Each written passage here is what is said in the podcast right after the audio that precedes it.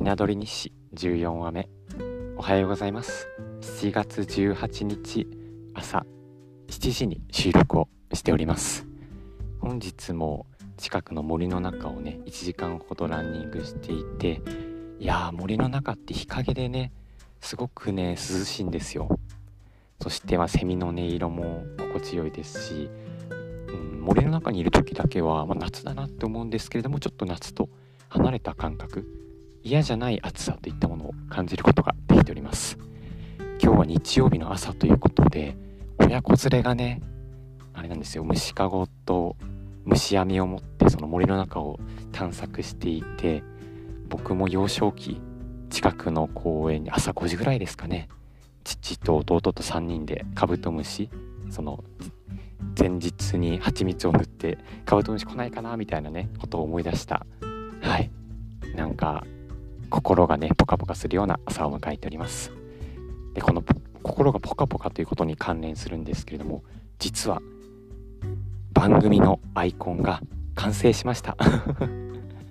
今回の放送のチャプター画像に貼らせていただけたらと思うんですけども友人のねちいさんに描いていただきました。いやもうこのねアイコン一言で言うと愛おしい。なでなでしたくなるようなね可愛さがあって以前ちいさんには似顔絵のアイコン別の形で描いていただいたこともあったんですけれどもちいさんが描く人のイラストっていうのはなんかねうーんなんだろう。ぬいぐるみにしてちょっとなでなでして心を落ち着かせたいなって時にすごくねうん近くに寄り添ってくれるようなイラストだなって思っています。今回の放送ではちいさんへのありがとうとあとそのデザインの制作の過程っていったものを、うん、感謝としてお伝えできたらなと思っております。はい。ということで、まず、まず番組のアイコンということで、まあ、ポッドキャストの配信、ひな鳥日誌を始めて、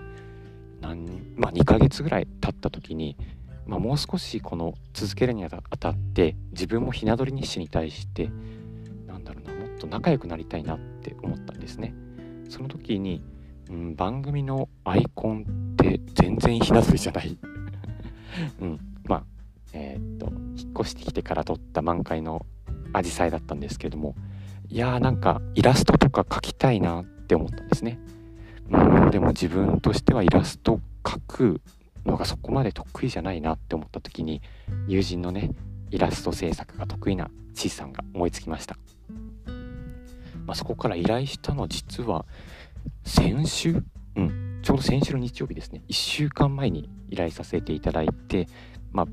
番組のコンセプトだったりとかあとは何だろうなどういうアイコンにしたいかっていったものを小さにねお伝えしたんですけどもその時のイメージ結構ねざっくりしてたんですよね。例えば温かいイメージにしたいとか、うん、心が落ち着くとかすごく抽象的な言葉じゃないですか。自分の中では絵というかイメージ図はぼんやりと浮かんではいたんですけれどもそれを言葉に具体的な形に落とし込むってことができずにうん小さに依頼する時にちょっと申し訳ないなっていうふうに思ってたんですけれどもそのね依頼から数日来た時にその絵の下書きラフ案とあとそこに込めた思いといったものを文字で送っていただいたんですけれどもまずそのラフ案を見た時にあこれ僕が思い描いていた世界観と近いってまず思ってでその後にそのアイコンに書かれていた込められた思いっていったものを読んでいったらいやーもうね僕の頭の中にあるものを具体化していただいたというかいやそこにもう感動しちゃって。そういうまあアイコン制作の時にはメッセージでやり取りするんですけどもびっくりマークをめちゃくちゃ使った覚えがありますね。この感動を伝えたいっていう思いが湧き湧き出てしまいました。いやでこのね制作にあたってちいさんがひな鳥日誌の過去回を全て聞いていただけたということでそこから多分番組のコンセプトだったりとかあとは僕はランニング後に今も公園で収録してるんですけどもその公園のねイメージ層思い描いていただけたんだと思うんですけどもいやもう収録環境見られたのかってぐらい いやはいもうこういう環境。近くに木があって、えっ、ー、とまあ半袖短パンでそしてスマホ片手に収録しているっていうアイコン通りにね今話してます。いやー何ですかね。こういったこのまあアイコンすごく可愛いなって思いましたし何よりちいさんのその依頼者というか誰かの思いを具体的な形にしていくっていうねうんその想像力寄り添える想像力にうんそこにね感動しました。その思いといったのは文字でもえっとお伝えはしていたんですけどもやはりひな鳥日誌ということで声でお伝えしたいなと思い収録してみました。ちいさん本当にありが銭湯です。最後までお聴きいただきありがとうございました。今後もひな鳥日誌いつかね巣から育てるような日が来るかなと思って